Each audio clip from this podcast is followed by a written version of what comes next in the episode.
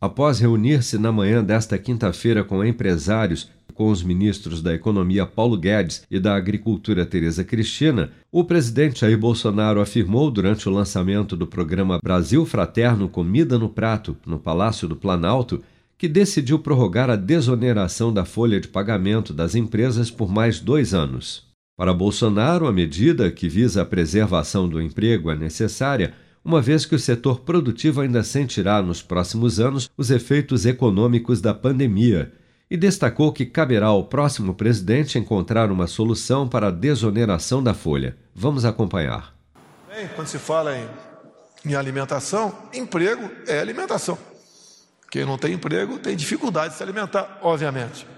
Reunido com a Tereza Cristina, com o nosso prezado ministro Paulo Guedes e mais de uma dezena de homens e mulheres representantes do setor produtivo do Brasil, resolvemos é, prorrogar por mais dois anos a, a questão que tem a ver com a desoneração da folha. Inclusive,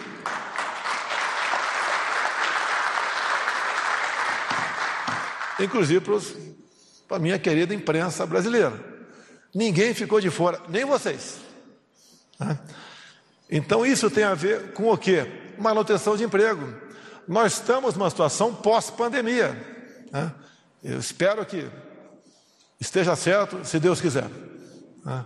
Passamos pela questão da pandemia, é, não foi fácil, é, muitas decisões equivocadas de mais variados chefes de executivos pelo Brasil, com a política do fique em casa, a economia a gente vê depois. E agora estamos na questão pós-pandemia e devemos ajudar esses setores. Ou seja, quem porventura se eleger em 22 vai ter 23 todinho para resolver essa questão da, da desoneраção da folha.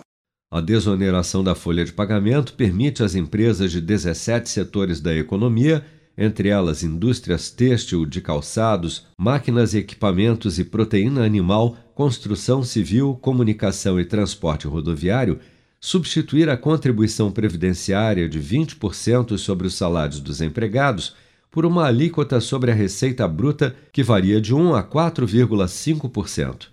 Em 2020, Bolsonaro chegou a vetar a prorrogação da desoneração da folha, afirmando que a medida violaria a lei de responsabilidade fiscal, o que levou integrantes do governo a afirmarem até recentemente que a medida não teria apoio do Planalto.